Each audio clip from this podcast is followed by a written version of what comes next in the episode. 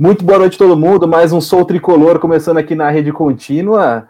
Uma vitória do São Paulo contra o Rentistas do Uruguai pela Libertadores. A gente talvez esperasse um pouco mais de facilidade ou não. Será que foi ilusão pensar que seria mais tranquilo? Afinal, o time uruguai é sempre um pouco mais fechado, né? um pouco mais enroscado o jogo né? nesse, nesse tipo de situação.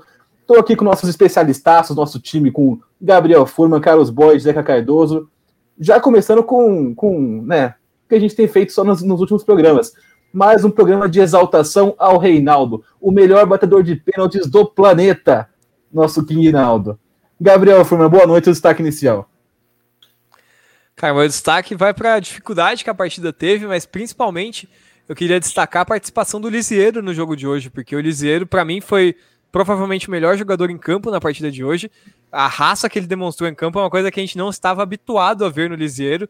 Ele lembrou aquelas partidas que ele atuava de ponta esquerda, que ele se doava totalmente. Hoje ele foi um monstro na marcação, foi um monstro na criação do São Paulo. Estava em todos os lugares do campo, não desistiu em nenhum, em nenhum momento. Então, para mim, acho que partidaça do Liseiro, ele é o grande destaque do jogo para mim na, minha, na, no, na vitória de hoje por 2 a 0 realmente o, a vibração do Lisieiro, a gente tá falando de vibração nos últimos episódios aqui do Soul Tricolor, né? a vibração do Lisieiro tá, tá hoje realmente uma, um, um, grau acima mesmo. Carlos Borges, vitória do São Paulo, segue 100% na Libertadores, oito vitórias seguidas. A gente já falou sobre se dá para empolgar, não dá para empolgar, mas como que é essa análise desse jogo de hoje, né? Seu destaque inicial e seu boa noite. Boa noite, meus queridos, também boa noite para os nossos ouvintes. É, meu destaque inicial vai para a partidaça que o Miranda fez, né? Concordo com o Gabriel, o Liseiro jogou muita bola desde que ele voltou para o time do São Paulo, tem jogado muito bem e encaixou de uma forma muito eficiente nesse time do, do Crespo, mas o, a bola que o Miranda jogou hoje é, é surreal. Ainda que esteja com 34 anos, ficou muito tempo parado, a liderança que ele tem, o posicionamento, a postura, como ele orientou os companheiros, ele foi super bem. E a partida de hoje, né, acho que todo mundo esperava que o São Paulo fosse vencer, mas não com tanta dificuldade. E acredito que isso é, mudou muito a postura do Rentistas, porque acredito que os caras acompanham o noticiário, os jogadores do São Paulo também. Então já tem a questão da ansiedade. A forma que o Rentistas entrou em campo era: não, vamos, a gente vai perder, mas não vamos levar um baile, né? E entrou muito bem organizado e quase complicou a vida do São Paulo nessa segunda partida do, da, da, da fase de grupos da Libertadores. Cara, o Miranda, quando ele chegou no São Paulo em 2006, ele tinha um negócio que era impressionante né, durante toda essa passagem dele pelo São Paulo que eu ficava pelo menos muito impressionado, que era tipo assim, o cara, o adversário vinha naquela velocidade, na arrancada, né, cortando, e o Miranda pegava a bola, tipo, em pé, o cara parecia que sem esforço algum, ele dominava a bola, tirava do cara, parecia aqueles joguinhos de, de futebol antigos, o International Superstar Soccer, que você só colocava o cara na frente, conseguia roubar a bola e sair andando, Miranda fazia isso, ele só parava na frente do cara, pegava a bola e saía jogando, e aí hoje ele fez a mesma coisa, cara, tipo, tantos anos depois, ele continua com essa é, esse ritmo, essas passadas, né? ele conhece ali aquela parte do campo, isso é inegável. Deca Cardoso, seu destaque inicial e seu boa noite. Boa noite, boa noite a todos. Gostei muito também do Liseiro, gostei do Miranda, é, mas fico com destaque, ah, não negativo, mas eu não gostei da substituição do Benítez. É, acho que depois da saída dele e também depois da saída do Liseiro, o São Paulo se complicou um pouco ali no meio, trouxe até um pouco mais o Rentistas para o seu campo mas é importante esse tipo de jogo para mostrar que nem tudo está pronto, como esse time está longe de estar pronto, mas mais uma vitória importantíssima e mais uma partidaça de senhor Daniel Alves também. Eu ia falar isso. Como que ninguém falou Daniel Alves, cara? O Daniel Alves. É, cada um só pode dar um destaque também. Eu limitei vocês, censurei vocês um pouco, a verdade, mas assim, o Daniel Alves também. É, o, é, o jogo não foi tão né, esperava um pouco mais, talvez, do São Paulo pelo que vinha jogando nos outros jogos. Foi um pouco abaixo em, em relação à qualidade do jogo, né, a intensidade mesmo. Mas mesmo assim, a gente conseguiu elencar alguns destaques individuais, né, mesmo um jogo teoricamente fraco do São Paulo. A gente conseguiu falar de alguns jogadores que jogaram bem nesse jogo. Mais uma vitória do São Paulo também, que é o importante, né? Como diz aqui nosso ouvinte, o Kaique Gomes. Ele fala: hoje foi fraco o meu tricolor. É, pode ser. Mas o mais importante é os três pontos. Contra o Corinthians vai ser difícil, pois o time se sente muito psicologicamente. A gente falou sobre isso também em outros programas, né? A questão psicológica do São Paulo, que para mim é o maior problema do, do, do, clube há vários anos, né? E em, em situações adversas. A gente é, né, chegou a discutir isso aqui. o Corinthians, inclusive, foi, foi o, né, o começo, assim, entre aspas, a derrocada psicológica do São Paulo no Brasileirão do ano passado, né? Perdeu na arena, na, na arena do Corinthians, depois conseguiu ainda ganhar mais alguns joguinhos, né? Fez, fez dois, três bons jogos, e aí desandou de vez depois a, a, a carroça, como dizem lá em Rio Claro. Mas não que não tenha carros em Rio Claro, tem uma cidade já desenvolvida hoje em dia. E, né, e, e justamente esse, né, o, o, Corinthians vai ser o, o jogo que vai que, que, que, pode ser também de novo né, uma possível quebra, porque o São Paulo está numa sequência de oito vitórias, uma hora vai acabar. E se acabar contra o Corinthians, a gente sabe que as coisas começam a, a, a pesar um pouco, né? A gente, vamos ver como é que vai ser. Gabriel Furma, como que você vê não só o jogo contra o Corinthians, mas uma sequência de quatro jogos fora de casa? E assim, não são quatro jogos quaisquer, né? O Corinthians é um clássico, o Corinthians está uma verdadeira nhaca, mas é um clássico. Depois tem o Racing, depois tem o Mirassol, que não deveria ser tão difícil, mas tem também esse fantasminha do ano passado com o Mirassol, né?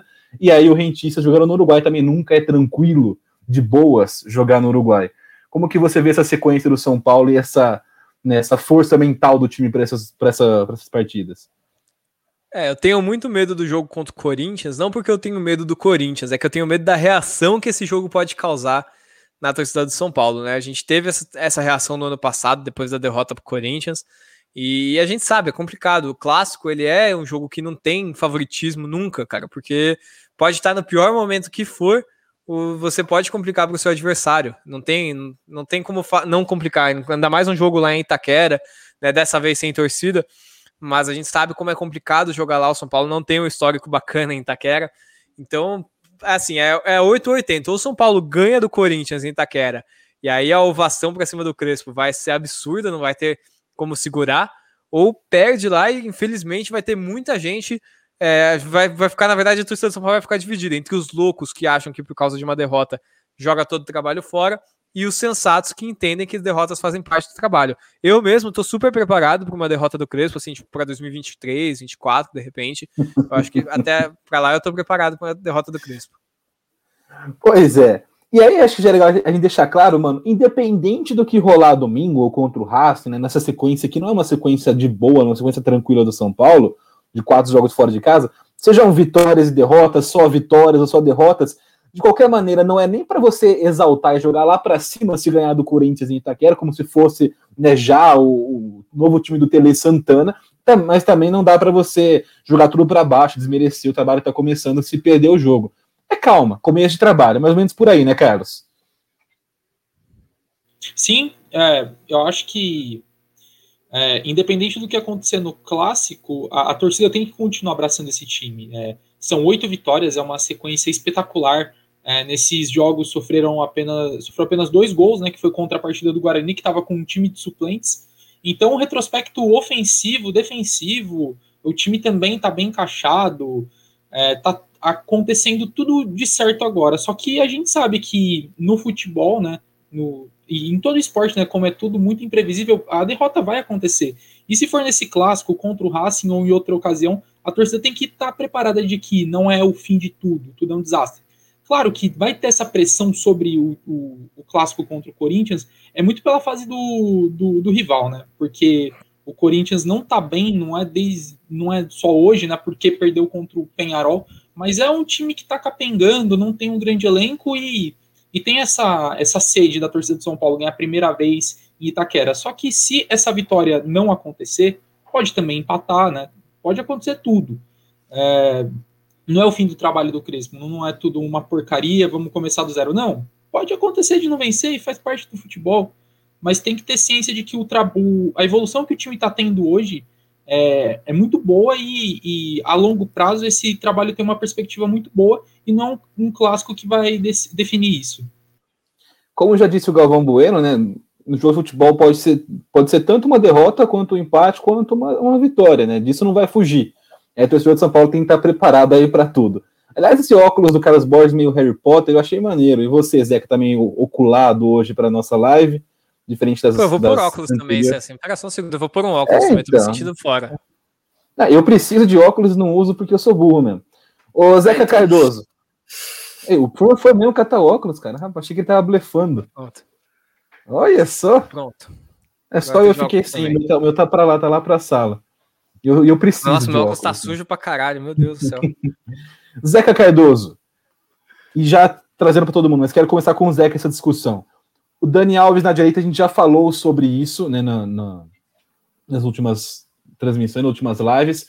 Mas hoje eu vi um tweet da Renata Mendonça que eu acho que ela foi ali cirúrgica nesse, nesse sentido, que é o seguinte: a gente tende a falar do, do Daniel Alves na direita como se fosse, não, os caras estavam inventando moda com ele na lateral, na, na, no meio de campo ano passado.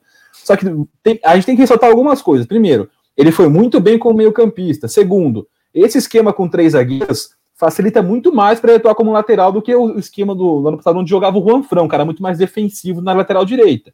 E terceiro, não tinha ninguém no meio do campo, como tem hoje, por exemplo, o Benítez e o Lisieiro inteiro, né? Que fazia tempo que a gente não tinha o Lisieiro fisicamente é, completo no, no, no, São Paulo, para fazer essa função. Então ele meio que também. É, o São Paulo precisava do Daniel Alves ali no meio, porque não tinha quem, quem fizesse o time rodar igual ele fazia.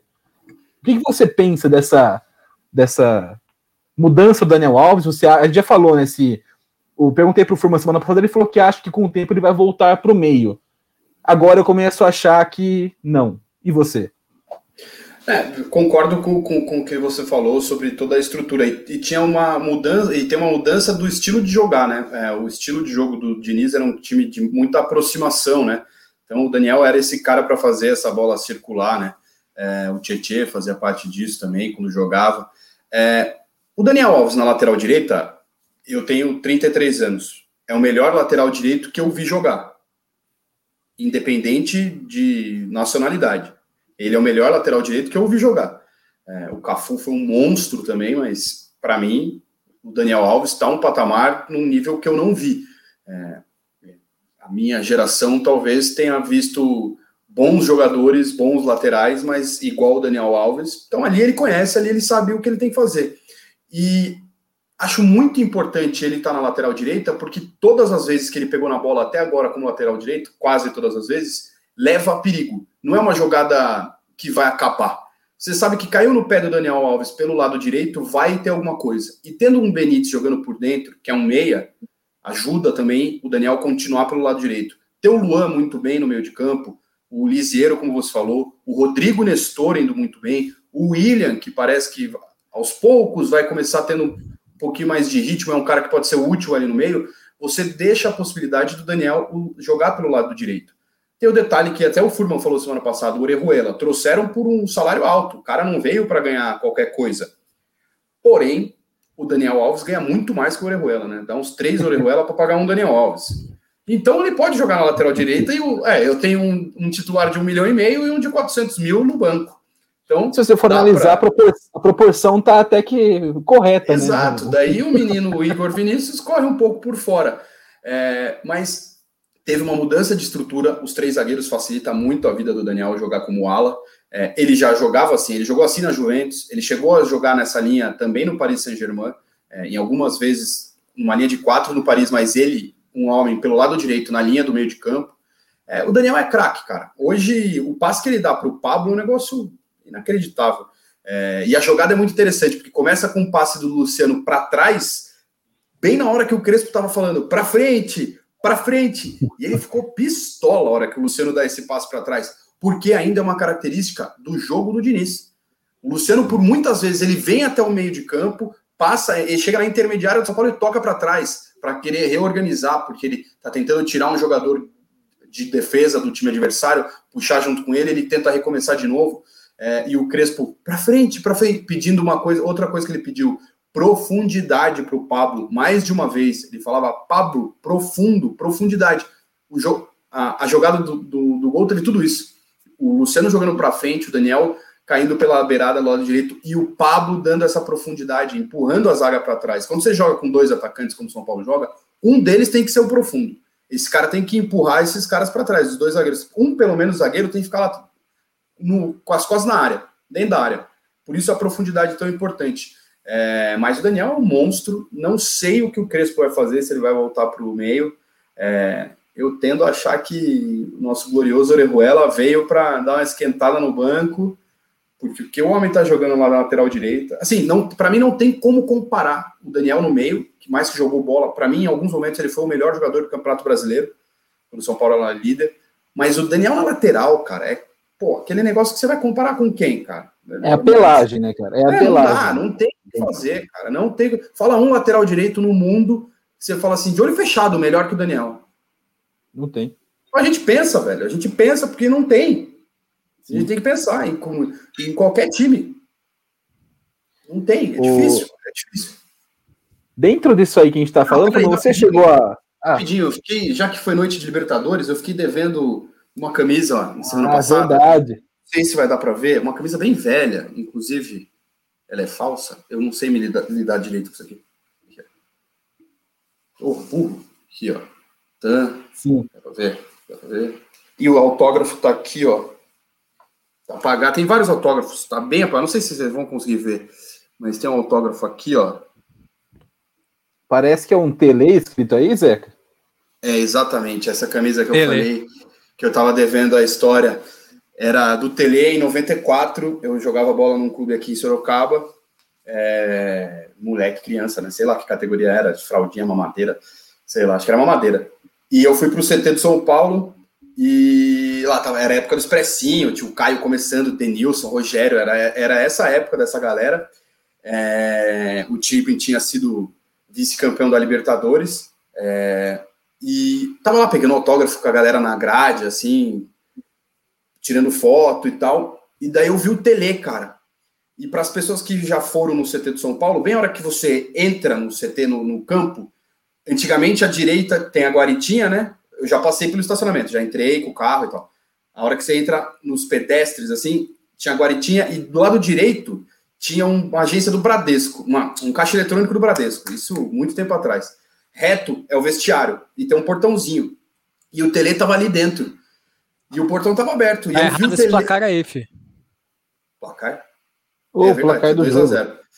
Daí Um eu fui do- reto, eu fui reto atrás do Tele. E o segurança falou: Ô menino, você não pode entrar aí, não, não sei o que, deu o Tele. Porra, gritou lá do fundo: Ô, deixa o menino entrar. Torcedor do São Paulo, deixa o menino entrar. Ele quer falar comigo. Pô, fui até o Tele. Falei, ô, não lembro o que eu falei, na verdade. Daí ele pegou minha camisa, autografou, foi o último autógrafo que estava acabando, as pessoas estavam indo embora já, e eu invadi um lugar e tal. O segurança estava fazendo o trabalho dele. Mas era isso a história que eu contei. Foi, pô, e o Tele foi sensacional, com uma criança, cara, um cara de uma criança de seis anos, mano. Ele teve toda a sensibilidade de falar: Meu, deixa o menino. Ele podia muito bem virar as costas e entrar no vestiário. Eu Foi nem lá, sabia que você ia ser vice-campeão brasileiro de rugby ainda. nem sabia, nem, eu nem jogava É. ainda. Se eu, se eu tivesse na base, tudo bem. Aí ele ia saber: esse menino tem talento. Mas eu não tava ainda. E daí ele autografou essa camisa aí. Pô, ela tá guardada. E, cara, é um dos poucos autógrafos que resistem na camisa, cara. A maioria dos outros sumiu já. E o do Tele é um dos pouquíssimos que, que fica, cara. Você vê que tem até a mística, né? Mas é, essa é aquela história quando as pessoas contaram, falaram assim, essa criança era ninguém menos que Zeca Cardoso. É, exatamente. É que acabou, vai acabar o Domingão do Faustão, mas eu ia contar essa história no arquivo confidencial, tá ligado? Chorando e tal. Essa fera, tenho, mas não vai dar, porque acabou o programa. Já era. Ô, então eu quero saber do Forman, se ele chegou a mudar de ideia em relação à, à volta do Daniel Alves depois desses. Ou você ainda acha que o São Paulo não vai deixar o Orejuela no banco, pelo menos no começo? Cara, eu ainda acho que dentro do, do que é o São Paulo, deixar um cara de 400 mil reais por mês no banco ainda é complicado.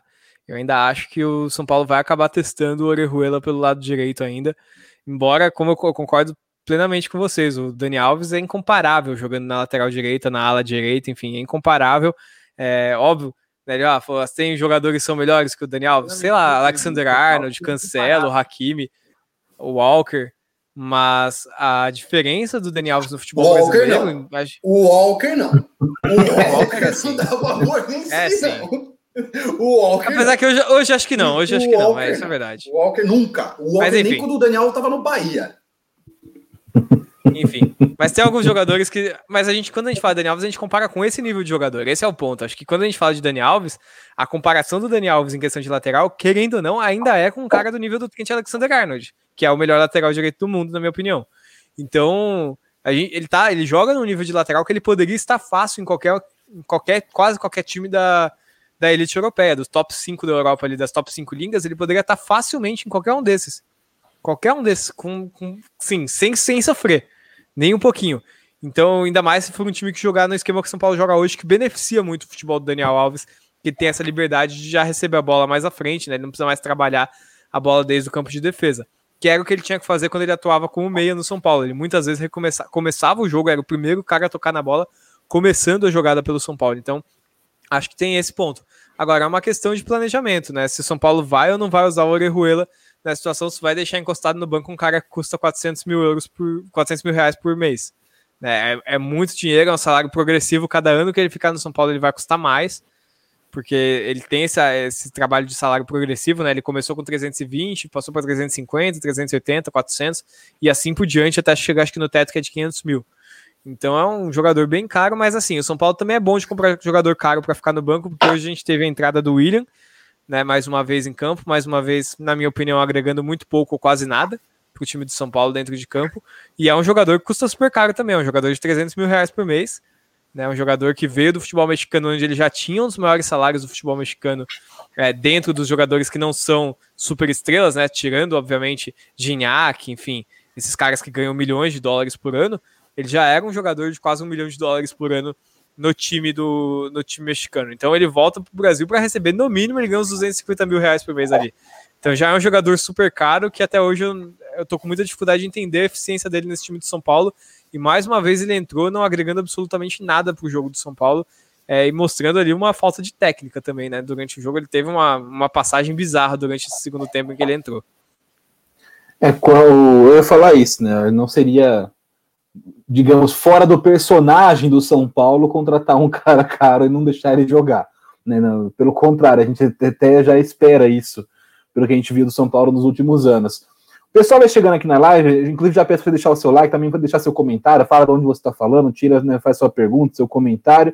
Tem um, um, um, comentário que eu gostei bastante aqui, estou até procurando, que é, vou achar aqui no meio que tá, tem bastante comentário para procurar hoje. E eu não estou encontrando que eu sou também, estou, já estou sem meu óculos, como eu falei aquele momento, né? Mas o, o falando São Paulo tem que perder um jogo logo. Eu queria saber se essa é a estratégia do, do melhor estratégia possível para o São Paulo, é, se é realmente perder um jogo, aqui esse aqui, ó. O São Paulo tem que perder logo para os jogadores colocarem os pés no chão. Tá muito mimado o time do São Paulo, Carlos Borges, tem que perder um jogo logo para parar de ser besta? Fala aí. É, eu acho que não é bem assim que as coisas funcionam. Eu acho que você consegue aprender no futebol sem tomar uma. Um, sem dar um tombo tão feio, né? Claro que uma hora a derrota vem, mas acho que não precisa perder para aprender mais. O jogo de hoje já foi um. Já teve um roteiro diferente, né? São Paulo até então estava tendo muita facilidade, muito conforto para marcar gol, né? Fazer gol cedo e tal. E hoje foi um pouco de diferente, né? Tem até a questão de ser um jogo de Libertadores e tava até falando com meu pai, né? Meu pai é São Paulino e ele não, ele parou de acompanhar o São Paulo nos últimos anos, né?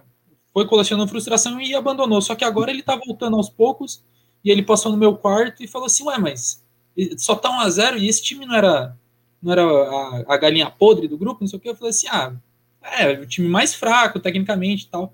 E ele me disse: é, Libertadores é Libertadores. E eu ouvi isso de um cara que teve na final da Libertadores de 92 no Murumbi, já, já acompanhou muito São Paulo no estádio. E então é isso, né? Tem que saber que não tá pronto, tem muito a evoluir e sempre pé no chão, mas acredito que a partida de hoje já. O, o Crespo já percebeu alguns pontos fracos, né? O Zeca até apontou a, a recuada que o, que o Reinaldo dá, e às vezes até o Reinaldo, minto, o Luciano, e às vezes até outros jogadores acabam fazendo isso, só porque é, teve, passou com mais de um ano de um treinador e o, e o Crespo iniciou o trabalho dele agora em fevereiro, no final de fevereiro, então é pouco tempo, então tem muito a evoluir, mas são partidas assim, detalhes que dá para melhorar e não precisa perder só para apresentar mudança, não. É, você falou, tocou no assunto legal que o Zeca tinha mencionado também antes em relação ao Luciano e a mudança de estilo de jogo para mim, o Luciano é um dos caras mais afetados pelo, pela troca de Nis e pelo Crespo. Né, o, a gente já falou algumas vezes aqui, o, o Diniz ele tinha, eles têm umas ideias parecidas em relação a construir a jogada de trás, né, onde, onde buscar o ataque e tudo mais, mas a filosofia assim, é essencialmente diferente. O Crespo ele busca um jogo mais posicional, né, ele, de, de, explorar o espaço do campo, enquanto o, o Diniz tem aquele jogo de aproximação. E para esse jogo de aproximação, o Luciano é muito foda, porque ele, esses passes, essa voltadinha que ele dava, era aquelas tabelinhas que a gente via rápida do São Paulo no ataque no passado, começava sempre com ele dando essas, esse passezinho para trás, é alguém né, armava a jogada e o time saía em, em, em, chance de gol. Inclusive, se você joga FIFA, né, essa é uma jogadinha mortal, na hora se você consegue encaixar o passe para trás com o pivô para depois abrir de novo para a área, você pega as defesas, os, os zagueiros do, do, time saindo ali do lugar, consegue fazer o gol. Quando dá certo, é, é caixa e eu tomo gol assim todo jogo, porque eu sou aqueles afobados que eu saindo com o zagueiro a qualquer custo, tá ligado?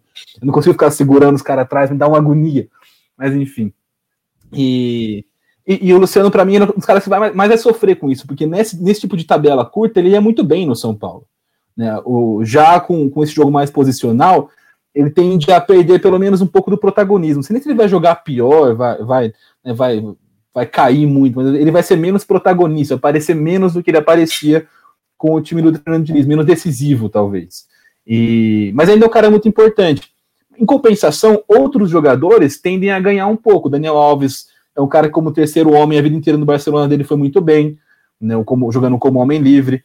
O Reinaldo é um cara que está jogando bem com, com mais liberdade para atacar e, e, ser um pouquinho mais vida louca, mais irresponsável. Inclusive, tem o um comentário do Nil Divan aqui, ó. Ele é dos meus. Reinaldo de lateral é fora de série. Concordo. A gente está aqui no programa, programa de exaltação ao, ao Reinaldo, virou o, o Sou Tricolor.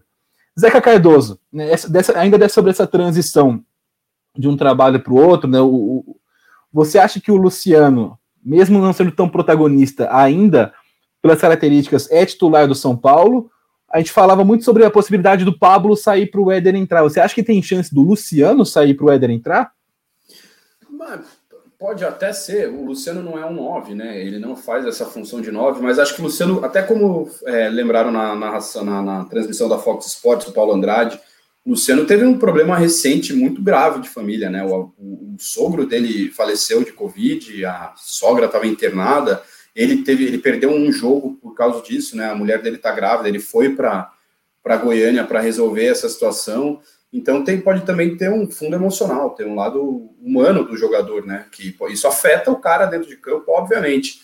Mas eu não acho que ele tá naquele nível que você fala, nossa, o Luciano tá, meu Deus, não tá conseguindo jogar e tal. Ele, ele não tá fazendo gol, o que ele fez muito na última temporada. Isso chama mais atenção. O jogo do, do Diniz em alguns momentos é, girava em torno do Luciano, né? Ele era o principal cara do time. É, hoje não, é um jogo diferente, mas acredito que ele tem crédito ainda para ser titular. Acho um bom jogador, um cara que briga, um cara que batalha, um cara que sabe jogar, um cara que sabe fazer tabela, um cara que joga pelos dois lados, consegue jogar por dentro. Eu acho que ele tem crédito, é, assim como o Pablo está ganhando créditos nessa temporada. O Pablo faz é, tá fazendo gol, né? Ele é o camisa 9 do time e tá fazendo gol já. É, o primeiro dele na Libertadores, mas é um cara importante. É, o Éder machucou, acho que ainda vai demorar um pouquinho para o Éder ser titular, mas vai ser muito útil. O São Paulo, a gente. É difícil porque só 11 jogam, né? Mas o, o time do São, o São Paulo precisa de um time para voltar a brigar e ser campeão. E hoje ele constrói isso. Até tem esse lance, tem o. Cara, mas quais times do Brasil hoje? O Orejuela é um bom lateral. quais times do Brasil hoje tem um Daniel Alves como titular nesse momento e um Orejuela para entrar, um Igor Vinícius, que é um menino começando, tem três laterais que você fala, meu Deus, não é? Na lateral esquerda você tem um menino começando hoje, o, Wellington muito bem, o Reinaldo, o Pelé, o Léo pode jogar por lá também, os zagueiros que o São Paulo tem hoje, no meio de campo você já tem mais peças, então isso é, é, vai é, dando possibilidades para o Crespo, e o Luciano é uma baita possibilidade, eu ainda acho que ele é titular. Hoje o jogo do São Paulo foi ruim como um todo, né? Acho, acho que talvez tenha sido o pior jogo é, na era Hernan Crespo. Era Hernan Crespo é bonito, né? O cara tem 10 jogos, a era Hernan Crespo. é, ele, eu acho que dá, jogo... dá pra quase chamar de era no Brasil já, né? Se o cara é, passa né? 10 jogos, já, já é uma era. Daqui a pouco vão dar 10 jogos e 8 vitórias, né? É, exatamente. E vão dar a camisa para ele quando tiver 20 jogos, ó, 20 jogos. É, daí é, mas ainda o Luciano tem crédito, acho um belíssimo jogador, intensidade, sabe, tem qualidade, sabe fazer gols, tem crédito, acho que ainda merece créditos e merece ser titular ainda. Gabriel, agora quero saber de você. Né, os, os nossos ouvintes vêm comentando também. E é, a gente sempre, todo mundo pergunta em algum momento das nossas lives essa pergunta e a gente vai sempre atualizando a nossa resposta, né? Você acha que o São Paulo tem condições de ser campeão da Libertadores esse ano? E aí a gente entra na questão. Para mim, condições tem. mas não é favorito, pode ser Condição que tem porque participa do campeonato, né? São rentistas. Sim. Cara, Once Caldas ganhou, do, ganhou uma Libertadores com um time horroroso, ganhando da gente, inclusive roubado pra cacete, por sinal o jogo lá em, na Colômbia. Né, um dos dias mais tristes da minha vida, chorei pra cacete. Eu tinha uns 14 anos de idade. Chorei pra caramba. Não fui pra escola durante três dias, essa parte foi boa. Mas enfim. E então a condição sempre tem, cara. Eu não sei se é um dos favoritos a vencer a Libertadores, né? Tem, muito, tem muita coisa pela frente, muita coisa para acontecer. O São Paulo ainda é, querendo ou não, um time desenvolvendo o seu trabalho, não é um time que tá com o trabalho completo. Tá, como a gente falou, ao longo da, dos jogos a gente vai perceber que o São Paulo vai enfrentar novas dificuldades. É, o São Paulo teve dificuldade contra o RB Bragantino, por exemplo, teve dificuldade contra o Palmeiras, embora tenha vencido esses dois jogos. Hoje encontrou um time bastante fechado e teve muita dificuldade para criar, não soube explorar as linhas do time do, do Rentistas, né? Tinham algumas oportunidades de explorar. Eu acho que, por exemplo, hoje, na minha opinião, apesar da partida fantástica que o Liseiro fez, era uma partida para o Rodrigo Nestor ter jogado. São Paulo precisava de um jogador que tivesse a qualidade do lançamento, da inversão de jogo. São Paulo inverteu pouco o jogo, então acho que aos poucos o São Paulo vai descobrindo quais são as armadilhas que ele cai e, e acaba se atrapalhando. E, isso, isso é natural. E conforme o São Paulo vai vencendo, isso vai ficando cada vez mais difícil de evitar, porque é como o campeão do UFC. O campeão do UFC é o cara mais estudado de todos os lutadores. E chega uma hora que alguém descobre como é que bate nesse cara. E o São Paulo é a mesma situação. O São Paulo é o time mais estudado hoje dos times paulistas. Todos, tenho certeza que todos os times de São Paulo querem bater o São Paulo agora. É, não tenho a menor dúvida. Então todo mundo está estudando como é que vence o São Paulo e uma hora alguém vai descobrir. E aí cabe ao São Paulo achar uma forma de evitar né, o que essa, essa descoberta, evitar ou achar uma alternativa para quando algum time descobrir isso. Hoje já foi um time que criou muita dificuldade sem ter nem um terço, nem um décimo da qualidade técnica que o São Paulo tem. A diferença salarial, a gente estava falando aqui do salário do Dani Alves, que é de um milhão e meio, é brutal. O teto salarial do Rentistas é 3 mil dólares, cara. Com um Dani Alves, você compra 100 jogadores do Rentistas. 100. 100 jogadores, cara. É, é surreal Sim. a diferença. Então, e conseguiu trazer problema mesmo com um a menos, pressionou o São Paulo.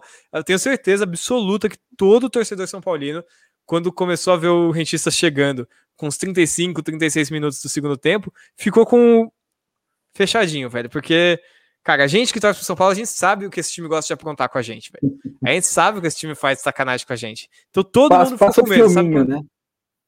passa o filminho na cabeça. Eu tenho certeza que não teve um torcedor São Paulino que não ficou é, com medo quando começou a ver o Argentino atacando, falando, puta, não acredito que a gente vai entregar esse jogo. Graças a, a Reinaldo, que fez aquele pênalti, ao Rui Gomes, que tentou uma bicicleta surreal também por ali, não entregou. Mas, meu Deus, tenho certeza que vocês ficaram com esse medo. Então, cara, não de condições sempre tem. Não é a favorito para ganhar a Libertadores hoje, mas condições tem, tem muitas. Acho que vai longe na Libertadores, é um time que tá jogando bola para chegar pelo menos umas quartas, uma semifinal, com certeza. É, diga. Posso levantar uma adição rapidinho aqui ele, até ele, o Carlos... ele, falou um tom, ele falou com um tom meio sério, né? Tipo, é, até meio, não, tá bom, acho que até o, até o Carlos pode comentar, porque ele citou a partida do Miranda, e para mim também foi uma partidaça, e não só é, com, a, com a bola nos pés, né? Mas na orientação e tal. O Miranda é fantástico. Só que hoje também fez falta, talvez, até por esse, pelo time do Rentista estar tão fechado, um cara como o Léo, é, que dá essa, sabe fazer essa saída em progressão. É, hoje, vocês tirariam quem desse trio? Arboleda, que eu acho que está jogando muito bem, o Miranda, que é o Miranda, não existe discussão, e o Bruno também vai muito bem. O Bruno, em muitos momentos, é aquele cara que se sacrifica para fazer uma falta, para levar um cartão, para matar um contra-ataque. Ele, ele é, ele é veloz, ele vai bem pelo alto, é, mas era um cara, o Léo era um cara que hoje ia fazer muita diferença. É, quem tirar desses três para pôr o Léo, ou o Léo fica no banco? Olha, eu já falei aqui, eu, gosto muito do Bruno Alves também, mas eu acho que dos três, se fosse montar um, tipo, uma. É que vai muito de cada jogo, cada adversário, mas para montar para tipo, uma zaga titular, para mim, seria com o Léo, com a Arboleda e com o Miranda. É, para mim, é, tanto defensivamente quanto também na construção de jogada é que melhor funcionaria, né, na, em tese. Mas óbvio que depende muito de cada jogo, de cada adversário, de características. Mas se fosse montar o titular, seria esse, o, o Bruno pro banco. E você, Gabriel? Para mim, sai o Bruno também nessa situação. O que eu acho que o São Paulo poderia começar a fazer, e precisa, porque precisa de mais alternativas além do Léo para essa, essa posição, é começar a testar o Luizão, né, o menino da base, que é canhoto, tem o lançamento como uma das características do seu jogo, tem a saída de bola como uma das características do jogo, tem o Beraldo, que é bem mais novo, né? Bem mais novo, não, é um ano mais novo que o, que o Luizão, mas também é um jogador que vem chamando a atenção. Eu acho que o São Paulo perdeu algumas oportunidades boas de testar esses meninos aí para começar a dar a cancha que eles vão precisar para suprir essa posição aí ao longo do ano, né? Tem a gente tem 70 jogos no ano, cara. Vai ter vai precisar deles uma hora ou outra. E eu acho que o São Paulo perdeu oportunidades boas de colocar eles para jogar, especialmente nos jogos que já estavam decididos, né? Quando o São Paulo estava goleando, já estava vencendo 2 a 0 era hora de botar um desses meninos para jogar e começar a testar eles, porque é a posição mais carente do São Paulo. Não tem zagueiro canhoto, né? E o Bruno Alves, por mais que seja um zagueiro bom e é um cara muito bem defensivamente, eu ainda acho que ofensivamente, né, na saída de jogo, ele deixa bastante a desejar em relação ao Arboleda, principalmente, né? O Arboleda você vê que ele carrega, ele vai. Até o Bruno Alves tentou isso hoje um pouco, mas tem uma diferença entre ele e o Arboleda nesse tipo de criação que acho que é bem notável, assim. Então, para mim, é ele que senta. E a alternativa que o São Paulo tinha que buscar, na minha opinião, era testar o Luizão, que é o menino da base, do Sub-20, que é canhoto, tem o lançamento como característica de jogo dele. E acho que é um jogador que o São Paulo precisa testar quando tiver oportunidade. E o Bruno fica torto pelo lado esquerdo, né? Às vezes ele tenta, ele, mas ele, ele não. tenta dominar de esquerda. É, ele não consegue, é. cara. Mas tem algo de reconfortante em ver dois carecas ali na. Não sei se é porque de Miranda e Alex Silva, né? Já, um deles é o Miranda e tem o Bruno. Acho que tem também esse, esse conforto. Falar, pô, né, estamos três zagueiros, dois carecas, então. Mas acho que no, o Bruno sempre é você, Carlos Borges, a zaga titular de São Paulo. Olha, se eu sou o técnico, hoje eu sacaria o Bruno Alves, não por qualidade, é um grande zagueiro, mas pela, pela qualidade da saída de bola do Léo, né? Mas o, o, Crespo, até então, ele vem demonstrando que o São Paulo não tem um time titular. O São Paulo é um elenco. Então, acho que as mudanças vão ser conforme a, o adversário. É, e acho que também isso se encaixa muito na questão do Orejuela. Acho que, às vezes, o, o, ele pode até mudar a formação e com dois pontas, dois alas avançado. É muito comum você ver num 3-4-3 também e jogar o Daniel Alves mais avançado, e depois colocar o Orejuela, acho que vai depender muito do, do adversário. Mas hoje eu iria de Léo muito pela qualidade da saída de bola que ele acrescenta para a equipe. E você, Zeca? Você fez a pergunta, mas quero a sua resposta também. É, mas é, é difícil, cara, porque assim, eu, é, mas ah, é o Bruno. É, pelo, até por ele estar tá jogando do lado esquerdo, né? Hoje, Sim. hoje teve muito isso para mim. Assim, muitas vezes o São Paulo ficava circulando a bola entre os três, porque nenhum deles estava atacando muito. O, até teve um lance no segundo tempo o, o, Arboleda tenta fazer uma arrancada, como ele faz mais vezes, e tem mais qualidade que o Bruno, ele perde uma bola, é, um, um, um, sai num lateral, assim, é, é complicado. E o Léo tem essa facilidade, porque o cara é lateral esquerdo, então ele sabe como fazer a progressão, e ele tem uma passada larga, uma passada boa, ele tem corpo, ele sabe colocar, posicionar o corpo dele para fazer a proteção e continuar progredindo quando vem um volante ou quando vem um meia tentar atacá-lo, fez muita diferença é, fez muita falta, eu achei o Léo nessa saída de jogo, até pela característica que o São Paulo tem hoje, né? Um time que constrói pelo lado. Ele não, ele não, não é um time de toques curtos por dentro, ele joga pelo, pela beirada e o Léo faz muito essa diferença. Sairia o Bruno, mas. Até o próprio mas Reinaldo. Até o próprio Reinaldo apareceu menos, talvez pela ausência do Léo. Os dois juntos estavam casando muito bem, né? No, no lado e o Reinaldo tem dificuldade também em fazer essa, essa, esse tipo de jogada. De Sim. ele ser o cara da, de, de, condução, de articular. Ele é um cara de força, né? Ele, quando recebe essa bola, ele tem, ele tem muito mais força. É, mas chamou atenção, eu percebi isso logo nos primeiros minutos, quando o São Paulo tinha dificuldade para sair de trás e o Léo fala, putz, o Léo e também o Rodrigo Nestor, como o Gabriel falou, o Rodrigo hoje faria uma encaixaria acho que muito bem por esse estilo de jogo, nessa bola longa que ele tem, o, o passe do Rodrigo Nestor é um negócio impressionante, mas é, sairia o Bruno Alves. É, é, aproveitando o gancho dessa pergunta, uma pergunta para vocês responderem mais rapidamente, não precisa aprofundar tanto. Mas a gente falou sobre a zaga titular, mas para vocês, o indiscutível ali é o Arboleda? Porque para mim é, para mim, tipo, ser um Arboleda e aí montar os outros dois ali de acordo com o jogo, de acordo com as características. Para vocês também é assim ou não? Olha, dependendo da condição física, para mim quem é assim é o Miranda. Se ele tiver na condição é. que ele mostrou hoje mais uma vez, para mim ele é indiscutivelmente um dos melhores zagueiros do país, com, com é, sobras que, ainda. O, que... É que o Miranda entrou na questão de qualidade técnica, né? porque a gente pensa em uma temporada é, brasileira, com, com, vários jogos, né? Tipo, condição física mesmo. Se, for, se você for analisar o Miranda, para mim, o Miranda é uma, um cara, tipo, a gente falou, impressionante o que esse cara na zaga joga. É fácil. Ele parece zagueiro, tipo aquele zagueiro apelão de videogame desarmando atacante, um negócio tranquilo. E para vocês, Zeca e Carlos? Ele parece o Van Dyke do FIFA, né? Que não perde um Nossa, desarme. É assim. Van Dyke no ele não perde um desarme e tal. Cara, eu gosto muito do Arboleda. Eu, eu, ele fez umas. Tomou algumas decisões erradas, talvez algumas fotos, algumas coisas assim, que a torcida pegava muito no pé. Eu temi muito por uma saída do Arboleda, porque eu acho ele um bom zagueiro, cara. Para o nível brasileiro, ele é, ele é um. Ele é muito bom zagueiro. É, e, e, se o São Paulo conquistar títulos com, com o Arboleda, eu acho que ele ainda tem até um certo mercado europeu, cara. Ele pode ser um cara que renda é, alguns milhões por São Paulo, não para jogar em time grande, de ponta, mas no mercado europeu, um time secundário espanhol, italiano, italiano talvez não, mas um time secundário é. espanhol, até num time ah, secundário da Inglaterra. O Balbuena tá lá na Inglaterra, por que, que a Arboleda não pode estar? Exato, exato. E ganhou um título, né? Mas essa, essa fez muita diferença pro Balbuena, né? Ele ganhou títulos com o Corinthians. Se o Arboleda, por exemplo, ganha um brasileiro, uma Copa do Brasil, uma Libertadores pelo São Paulo, o mercado olha de, de uma maneira diferente, né? Um zagueiro de seleção equatoriana. É, eu acho que eu tenho dois caras que não saem da zaga do São Paulo hoje. Arboleda e Miranda, para mim, já não sai. O problema do Miranda é sequência de jogos. Acho que ele não vai aguentar sempre. Mas esses dois, para mim, são indiscutíveis. Mas do Carlos, é que eu acho que o problema do Arboleda ele é 100% extra-campo. E é a, a foto dele com a camisa do Palmeiras, a foto dele é com a camisa isso. do Palmeiras, para mim, é o de menos. É o de menos das coisas que ele já fez extra-campo. Cara, tem a história do acidente de carro lá no Itaim Bibi, Sim. com uma menor dentro do carro foto embalada durante a pandemia. Ele teve, acho é. que pelo menos uns três ou quatro vazamentos no Instagram. Não, e aí o cara vem coisa... lá. É, é umas coisas, ele, é, ele é doido, é, ele é doido. É, uma época, o ex-assessor dele falou para mim uma vez que se ele não saísse do Brasil, ele morria.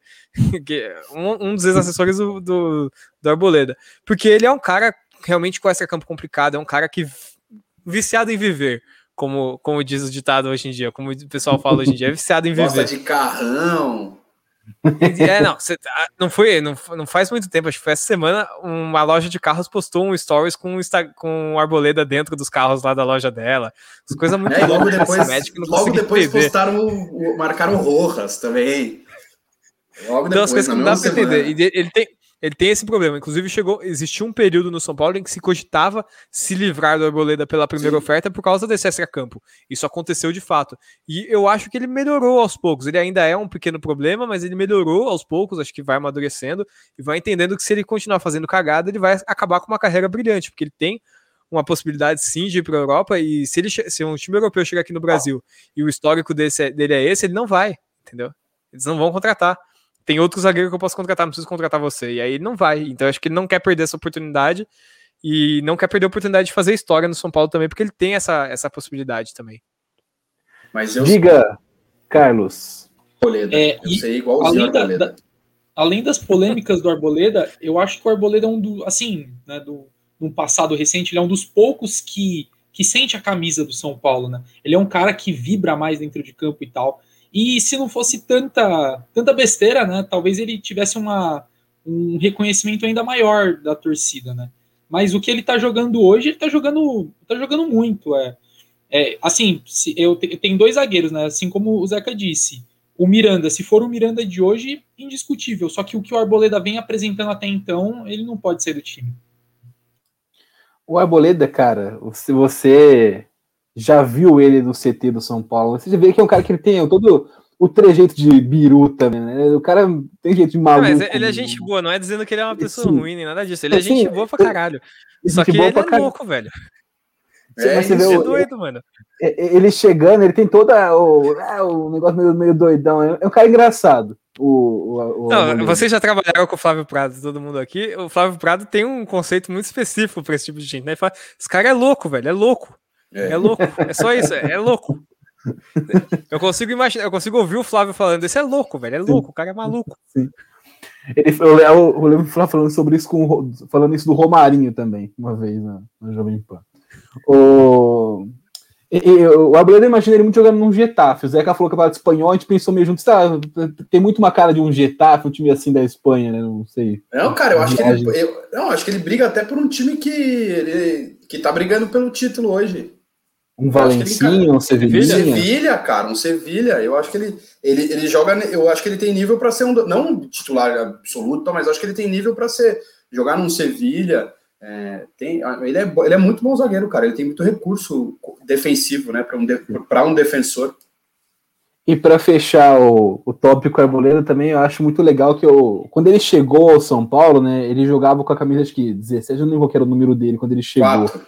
Quatro. É, e aí ele Quatro. pediu para usar cinco, cinco, Quando, quando o Lugano se aposentou, porque ele queria usar o número que era do Lugano, Sim. que ele sabia da história do Lugano de São Paulo, e agora que o Miranda voltou, ele ofereceu a 5 para o Miranda de volta. É que o Miranda ficou com a 22 mesmo, mas tipo, é um cara que, eu, como o Carlos falou, ele, sem, ele sabe o que é o São Paulo, um pouco dessa, talvez dos caras que passaram recentemente, né, antes desse elenco atual, seja o cara que mais tem uma noção de, do, do lugar que ele tá, e curiosamente foi um dos caras que o Twitter mais pegou no pé, e, e tinha muitos motivos de pegar no pé, mas aquele da camisa eu achei tão, né, tipo, pô, o cara, uma, uma, uma roupa, mas enfim, o...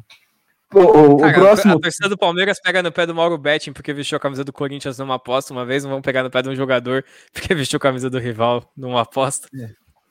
A torcida brasileira tem que ser estudado, né? E não de um, em um sentido muito legal. É, mas eu pegaria no pé do Mauro Betting também. Não, mas aí só pelo prazer de encher o saco dele, mas aí é, são outros 500, velho. Antes pegar no pé que pegar no cabelo. Se pegar no cabelo, sai. O pessoal vai, vai, vai comentando aqui né, na, na, na nossa live. Né, o Crespo pegando, pegando também de cada jogo um jogo, sim. O Furman falou sobre isso semana passada, né, como a, a, ideia de um time mais fluido, né, mais líquido, na modernidade líquida. Ele, ele vai se adaptar de acordo com o adversário, de, certa, de certa forma. O Giuseppe já deixou o like. Muito obrigado, Giuseppe. Muito obrigado, Pepe. Você chama de Pepe também? O, tinha o tio avô que era Giuseppe, eles chamavam de Pepe. O São Paulo jogou perneta só pelo lado direito eu gosto desse cara. Ele comentou, ele fez, fez o comentário do time que tem que perder logo. É um cara que tá à frente do tempo. Eu gosto mas mas no primeiro, no segundo tempo, no primeiro tempo, jogou muito pelo lado esquerdo também, cara. Uma hora eu cheguei a comentar assim comigo mesmo. É, que jogava muito pelo lado esquerdo, cara. É um, um, um, o diálogo entre intelectuais, né? O Zeca, o Zeca Cardoso. Essa, essa, transmissão de jogo do Zeca Cardoso é muito boa, que ele comenta para ele mesmo, ele narra para ele mesmo. Fiz, é porque eu acho que meu pai, no, ele mesmo. meu pai no momento estava dormindo é, no, na sala, porque assim, ele, ele gosta de futebol, mas ele não é um, um cara que acompanha muito, assim, mas ele, ele deve estar pegando no sono, daí ele até respondeu uma hora, falou assim, não, é mesmo, tá jogando muito pelo lado esquerdo e tal. Porque foi perneta no primeiro tempo e depois no segundo tempo é, jogando, insistindo muito por, por, um lado só. E talvez tenha, tenha a ver com o Nestor não estar tá em campo, que faz essa virada, sabe fazer muito bem essa virada, e não é a característica do Liseiro, do Luan, de fazer essa virada. O, todo mundo que assiste futebol acho que tem um pouco isso, né? Porque a gente acaba cresce, né? Se acostumando a assistir o jogo com alguém, fazer comentários. É quando você está sozinho, você faz comentário para ninguém também, né? Eu pelo menos faço isso, né? Falo, porra, não sei, é, tipo, falando comigo mesmo como se eu fosse interlocutor. E Enfim, todos os jogos. Em todos os jogos. Não, independente de quem não é só o São Paulo. Qualquer jogo que eu assisto, Sim. eu comento. É, e, e acho que eu sou um treinador também. Tem jogo que eu assisto, eu faço pergunta para mim mesmo e eu respondo. E é, eu discordo de é, mim. É. E eu, eu, discordo de mim muitas vezes. Na minha você vida. Vê, eu discordo de vocês dois direto também. Meu Deus. você vê que. eu discordo de você quando você fala mal do Reinaldo. Todo mundo aqui chamou o Arboleta de louco. Não vai conseguir me convencer. O, o, todo mundo chama o Arboleta de louco, e aí o programa mostrando que de louco entende. Um, fala, um sujo falando do mal lavado. Só tem, eu falei que eu seria igual o Arboleda se eu fosse jogador. Eu falei. É, é que só tem uma coisa, só, tem, é que só tem uma coisa que intimida um louco. Um cara Outro mais louco, louco ainda. É. tá Felipe bom, então. trabalhou comigo. É. É. O Zeca tinha uns momentos de pilha, às vezes, no trabalho, no meio da tarde ficava batucando na mesa. Uma pessoa agradabilíssima de se conviver no, no ambiente de trabalho. É, o, só pra, o, o Furman falou quando o São Paulo perdeu para o Caldas, ele ficou três dias sem ir para a escola, que esse foi o lado bom. Cara, ainda bem que tinha se formado já depois de 2012, porque senão o cara a gente tem uma, uma educação muito defasada. Se, se, se, o torcedor São Paulino que teve infância nessa época, se ele faltava na escola quando São Paulo perdia, cara, vai ter Mas que é fazer que um tenso, cara, a mais assim, aí. Foi tenso. 2000, é, foi em 2004, né? Eu tinha 15 anos. É. E eu, pô, eu morava a de, o, o, trajeto de busão da minha casa até a minha escola demorava uma hora e 45 minutos. Então, tipo, eu ia trocando ideia com o cobrador daqui até chegar lá, né? Da, da minha casa até a escola. E aí a, o, o cobrador era Santista, velho. Ele era chato pra caralho com futebol. Então eu sabia que se eu fosse, ele encher meu saco no ônibus. Eu não queria pegar o busão. Então eu falei pra mim que já que eu ia pegar o busão depois, o atrasado, para chegar mais tarde na escola. Aí eu pensava na escola, todo mundo na escola sabia que eu era super São Paulino, que eu torcia pra caralho, que eu, eu, eu discutia futebol com os professores. É, e as pessoas ficavam putas na sala de aula por causa disso. Então eu sabia que a escola inteira ia pegar no meu pé, cara.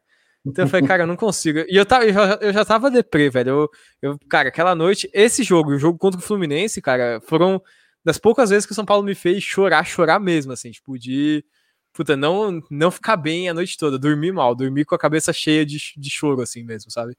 Esse Cara, jogo do Fluminense. do Fluminense quase estragou um Juca para mim, velho. Foi num dia que eu tava viajando para ir para um Juca, quem não conhece os Jogos Universitários de Comunicação e Artes. Perdeu esse jogo, cara. A sorte que o álcool faz a gente superar muita coisa, né? É. Daí logo prontamente Imagina, eu passou essa treta, certeza se eu tivesse sido. Eu teria Mas arrumado é, treta certamente. Jogo que eu, jogo que eu chorei, foi São Paulo e Cruzeiro 2000, aquela final da, da Copa do Brasil, ali eu chorei. O Carlos Borges nem nasceu em 2000, né, Carlos Borges? Nasci em 98. 2000, acho que eu nem sabia o que era futebol. eu chorei, cara, eu chorei, eu chorei. Aquela falta do Giovani. Ai, Rogério é. Pinheiro, por que ele fez aquela falta? Em 2000 eu também já ainda era muito neném. A gente tem uma Copa do Brasil. Sim. Eu era muito neném em 2000, mas, é, mas é um negócio que depois que eu cresci e vi os lances daquele jogo, eu fiquei triste. Imagina você vendo aquilo ao vivo, né? E acho que a, eu vi, sabe que é do Fluminense. fiquei mal também. Sabe que é do Fluminense eu sabia já, cara? Eu senti que não ia rolar, que, que era questão de tempo, que demorou um tempo pra caramba, mas eu sabia que ia sair cara, aquela porra daquele gol. Sabe o, que eu, sabe o que eu lembro desse jogo do Fluminense? Que depois que o Washington faz aquele gol, aquele arrombado, é, o, o Richardson quase faz um gol de bicicleta, velho. Imagina se o São Paulo classifica na Libertadores pra final com o Richardson fazendo um gol de bicicleta no último lance do jogo. Que bagulho surreal seria, velho. Seria tipo um dos momentos mais icônicos da história do futebol mundial, velho. Sim. O... Você falou do Washington, eu lembrei, cara, o Pablo, eu tava reparando hoje, ele tem uns negócios que às vezes me lembram meio Washington. No, no gol do que ele faz hoje no São Paulo, ele domina a bola e ele dá toda a pinta que ele vai perder o gol ele vai meio devagar, meio rolando a bola, meio tropicando, fala, putz, esse cara vai perder o gol. Aí ele consegue dar aquela chapinha e fazer o gol. Isso foi, me lembra muito os lances do Washington. Ele é meio assim, né? Você fala, putz, esse cara vai perder. E ah, cara vai fazer ele, tem mais, ele tem mais qualidade técnica que o Washington, né? Acho que o. Acho que, ah, acho que ele tem mais qualidade técnica que o Washington. Ah, não eu sei se eu trocava, tem... não, cara. O Washington era bom demais. Sei, eu, não troca... eu, não trocaria, não. Eu não trocaria, não. O Pablo tem mais qualidade técnica, sim, o louco. O Washington é que, era... é que é foda, né? O Washington faz gol, mas ele era caneludo e tal. Não, o Washington, se você jogar seis bolas pra cima, ele só domina uma, né, cara? É, As... se dominar. Mas, é... é, que, é que aquele domina ele faz o gol, né? Esse que era o. Ele perdia assim, mas lembra... ele deixava. Isso me lembra aquele. Assim, é. É mais Allan Kardec, me lembra mais Allan Kardec também, só que ainda, ainda mais leve, né? O Allan Kardec era mais pesado ainda mais que pesado. o Pablo. O, isso me lembrou aquele vídeo do Pânico com os, com os irmãos Romero do Corinthians, que, que o cara falou que joga a bola pra cima, que não consegui dominar. Eu, nossa, eles vão fazer o um vídeo com o cara e o cara não consegue dominar mesmo. Sim, mano. Oh, esse negócio do Romero é uma puta sacanagem fizeram com ele, mano. Yeah, enfim. Oh... O pior é ele não conseguir dominar de verdade a bola. Sim. É, quando o meme vira, vira realidade, é sei lá, tem, tem um, um, um quê de satisfação também na gente. Pessoal, o pessoal tá aqui chegando na live nos comentários, e aí o, o TH23 Pogba, time reserva contra o Corinthians? E aí eu pergunto para vocês, não. time reserva contra o Corinthians? Não. Não, Nunca. também acho que não. E acho que nem só não deveria, como também não é, não parece ser o perfil do Crespo. Não, mesma coisa naquela... que ele fez contra o Palmeiras. Titular. Naquela sequência contra o Palmeiras ele foi com o titular, eu acho que não tem porquê nessa daí que tem até um pouco mais de espaço entre os jogos colocar o time reserva. É que o time reserva se colocasse já, tipo, já seria meio que um ah, né, dando uma, um migué. Acho que tem uma, uma parte da torcida que não gostaria de time titular para falar assim, ah, tira um pouco da responsa. É, time titular para ganhar e ir para Argentina e ganhar do Racing. Só perde pro Mirassol daí. Já tá classificado mesmo. Não, não, já tá classificado. Não vai ter live depois do jogo. Não, já time o... reserva. É, o... Então, sobre esses próximos jogos do São Paulo, então a gente falou aqui, né, na... quando, ia, quando ia começar a Libertadores, eu falei que eu gostaria muito que fosse três empates fora e três vitórias em casa, tava tranquilo, 12 pontos, passava com certa tranquilidade, né, enfim. Já ganhamos uma fora já ganhou uma foto, ele tá, tá no lucro já, né? Então, se ganhar do Racing como o Zeca tá pedindo, aí já. Aí ninguém segura mais. Né? Aí, Não, aí se ganhar do Racing, agora sério, mas se ganhar do Racing, praticamente classificado. Praticamente classificado. Nove pontos é impossível não classificar. É, tá.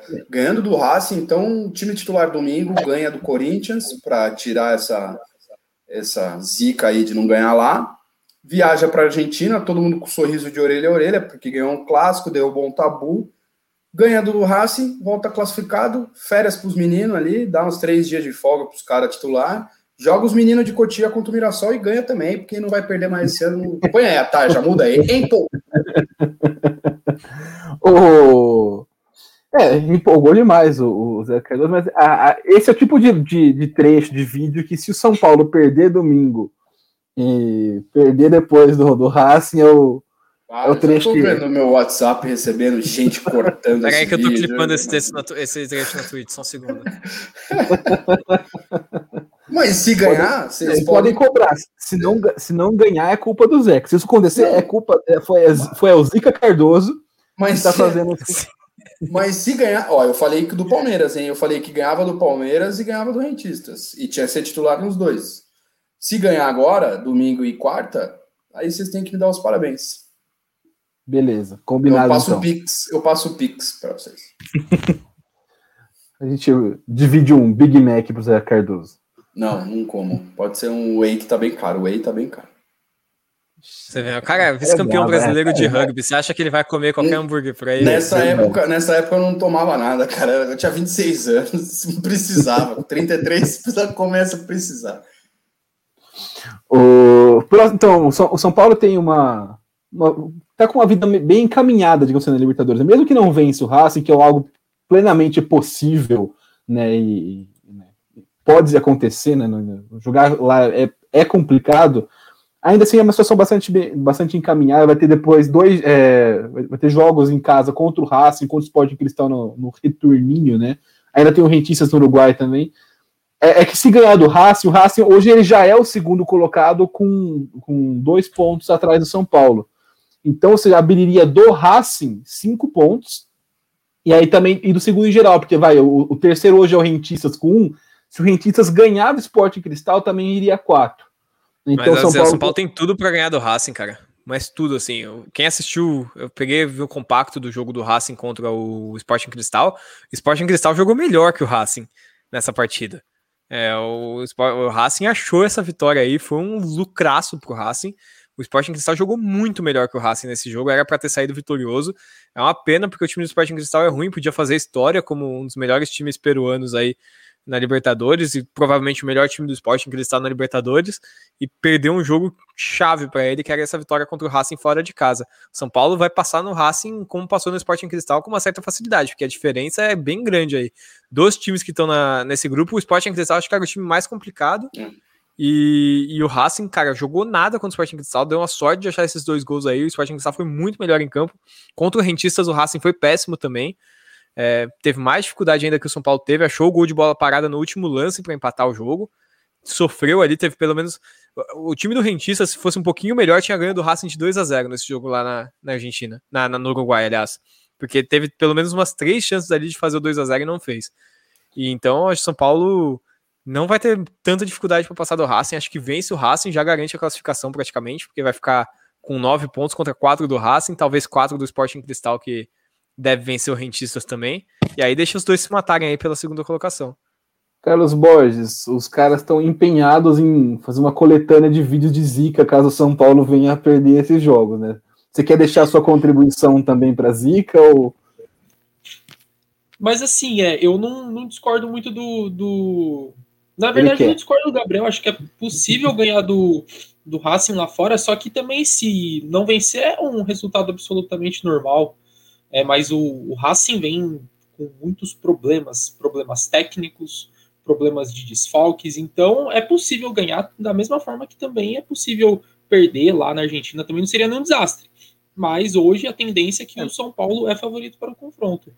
É, eu, eu, diria, eu iria nessa linha. Eu acho que o São Paulo é favorito, é mais time hoje do que o Corinthians, joga melhor do que o Corinthians e é favorito contra o Corinthians. Mesma coisa contra o Racing. Mas são jogos difíceis, né? O, que, que, em situações né, de qualquer, né, de qualquer tipo, o Racing jogando em casa com time fraco eh, ou com time bom, um, jogo grande de Libertadores, ele pode complicar a vida do São Paulo. O Corinthians também é a mesma coisa, é um clássico no Campeonato Paulista. É, a gente lembra 2007, o São Paulo campeão, talvez o melhor time do, dos pontos corridos antes desse, do, talvez do Flamengo aí, do, do, Jorge Jesus. O time perdeu, o Corinthians foi rebaixado no Morumbi. Então é, é óbvio que é, fa é favorito, mas. Ah, é... Já foi campeão perdendo de Patinga, velho. Sim. É, o São Paulo sempre que era campeão tinha esse tropeço com alguém que caía, né? Também jogando em casa. No, no... É, o, o, lance é que assim, a gente analisa pelo o momento antes do jogo, né?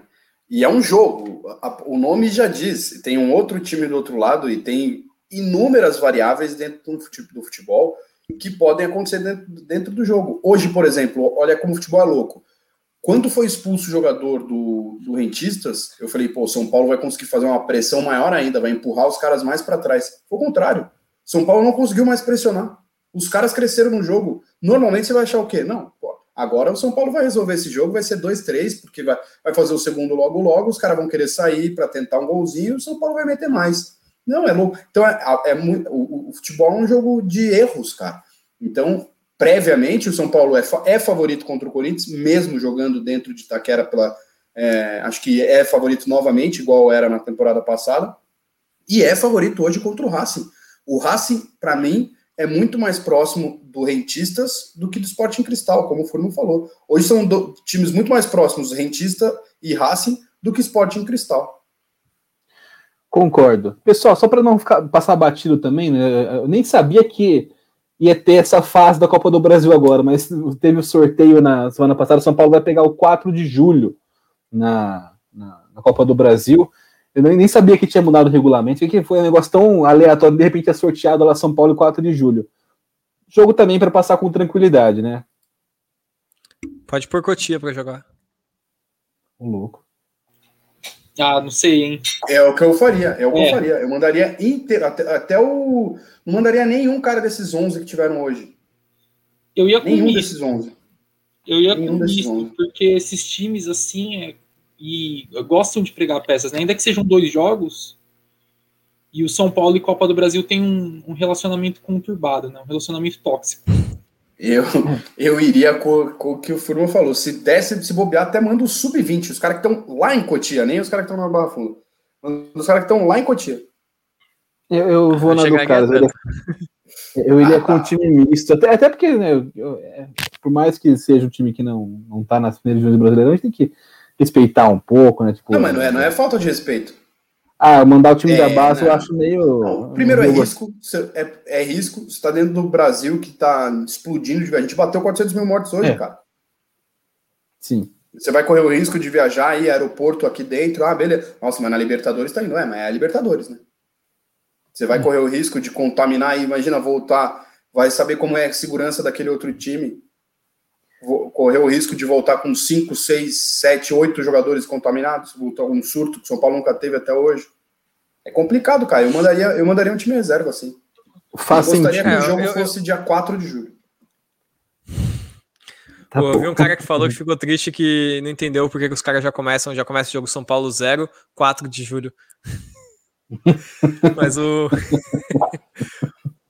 Eu tava vendo alguns resultados do 4 de julho, tem alguns resultados na Copa do Nordeste bastante interessantes, né? Deles deram trabalho pro esporte, eh, empataram em 1 a 1 com o esporte, é, venceram do confiança, é, perderam só 2 a 1 do Fortaleza, empataram com o CSA em 2 a 2 empataram com Vitória em 1 a 1 empataram com a ABC em 2 a 2 venceram do Cuiabá nos pênaltis na Copa do Brasil, né? Foi 0 a 0 eles venceram nas penalidades tem alguns resultados bem interessantes, mas é que, cara, com o que o São Paulo tem feito de time, é, para mim, um time que tem que jogar esse jogo, dependendo do momento que for do, do, do, São Paulo na temporada, dependendo do que o São Paulo tiver que fazer em questão de desgaste, essas coisas, é o time que, por exemplo, enfrentou o São Caetano, o Guarani, para mim é esse time que tem que jogar.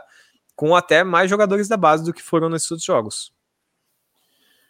O... Bom, é, eu, eu faria uma, uma misturinha, colocaria alguns titulares, né, para porque o jogo, o jogo eliminatório que não pode ser. A gente, a gente fala que não, que não sei, mas se acontece alguma, alguma tragedinha com, com o time reserva ou não, a gente sabe que é ia dar uma pesadinha no clima, né, para os lados da Barra Fundo durante um, pelo menos uma semana ali. Não gosto de correr esse risco quando é o São Paulo, né, de mexer com, com esse mental. Tá pessoal, é, pessoal, vocês estão falando ainda que vai golear o Racing na Argentina, hein? O, vamos, vamos começar a fechar, então. É, vamos começar a fechar nossa live de hoje. Né, já lembro vocês, semana que vem a gente tá de novo no, no YouTube da Rede Contínua é, com o programa já no horário normal, às 10 horas da noite na quinta-feira. Hoje a gente fez mais tarde para aproveitar esse pós-jogo, fazer uma análise né, no, no, após a partida do São Paulo. Na semana que vem a gente está de volta ao horário normal, 10 horas, quinta-feira, né, ao vivo, falando sobre as notícias de São Paulo de novo, vou comentar, né, não vai ter um pós-jogo tão quente, vai ter um, vai, vai ter um pós-clássico para analisar, vai ter um jogo contra o Racing tão importante decisivo. A gente pode chegar essa semana, já na, essa hora da semana que vem, com uma classificação mais bem encaminhada na Libertadores, inclusive. Gabriel Furman, seu destaque final, seu boa noite pessoal que acompanhou a gente aqui. Cara, meu destaque é mais uma vitória do São Paulo, dessa vez com dificuldade vai mantendo, vai criando casca esse time do São Paulo. Esses jogos que tem dificuldades são importantes também.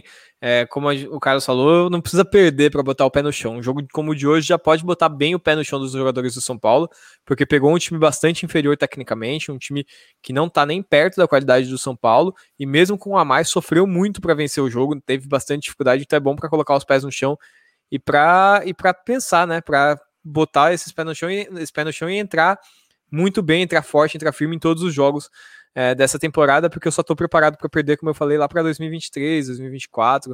Eu ainda não estou preparado para perder em 2021 ou 22, né? 22 eu ainda quero ficar invicto na próxima temporada. Então, eu tô nessa, tô empolgado, cara, estou crespizado, encrespado e tudo mais, e tô muito feliz com a atuação do, do Lisieiro, que voltou jogando muito e voltou se esforçando, se dedicando, e era o que todo mundo pegava no pé dele, que era muito cavaco e pouco futebol, muita tatuagem pouco futebol, e ele dessa vez foi 100% futebol mais uma vez, e do Miranda, porque a gente torce muito pro Miranda voltar com tudo no São Paulo e ser aquele jogador que a gente conheceu num tempo tão vitorioso, ser pelo menos uma sombra desse jogador. Ele tá mostrando que ele tá muito mais que uma sombra desse jogador. Foi uma partida fantástica dele, então várias coisas que são boas aí pra gente comentar do São Paulo pela noite de hoje.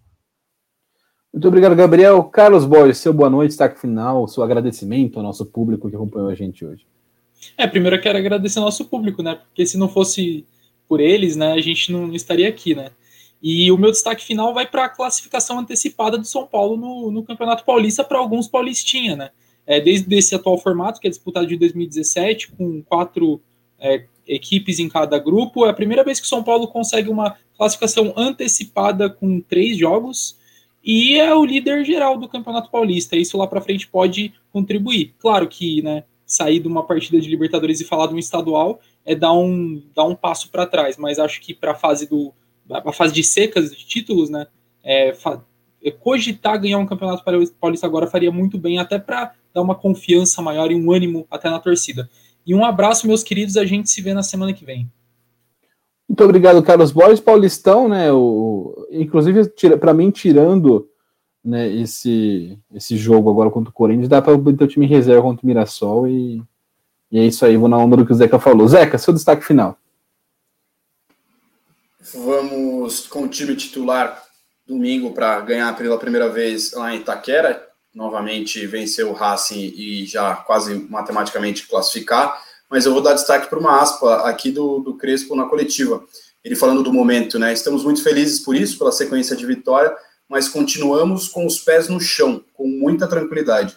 Sabemos que chegarão momentos mais duros, mas estamos preparados para isso. Isso eu acho que é o mais importante. Preparar a equipe para momentos mais duros, que certamente virão, derrotas virão, pode ser até derrotas em sequência, sequência sem vitória. Isso eu acho mais importante. Como disse o Gabriel Furman, eu também estou hernancizado, sei lá, crespizado. Já sou fã do Hernan Crespo. Quero uma camisa 9 com, com o nome Hernan Crespo do São Paulo. Um abraço e até semana que vem.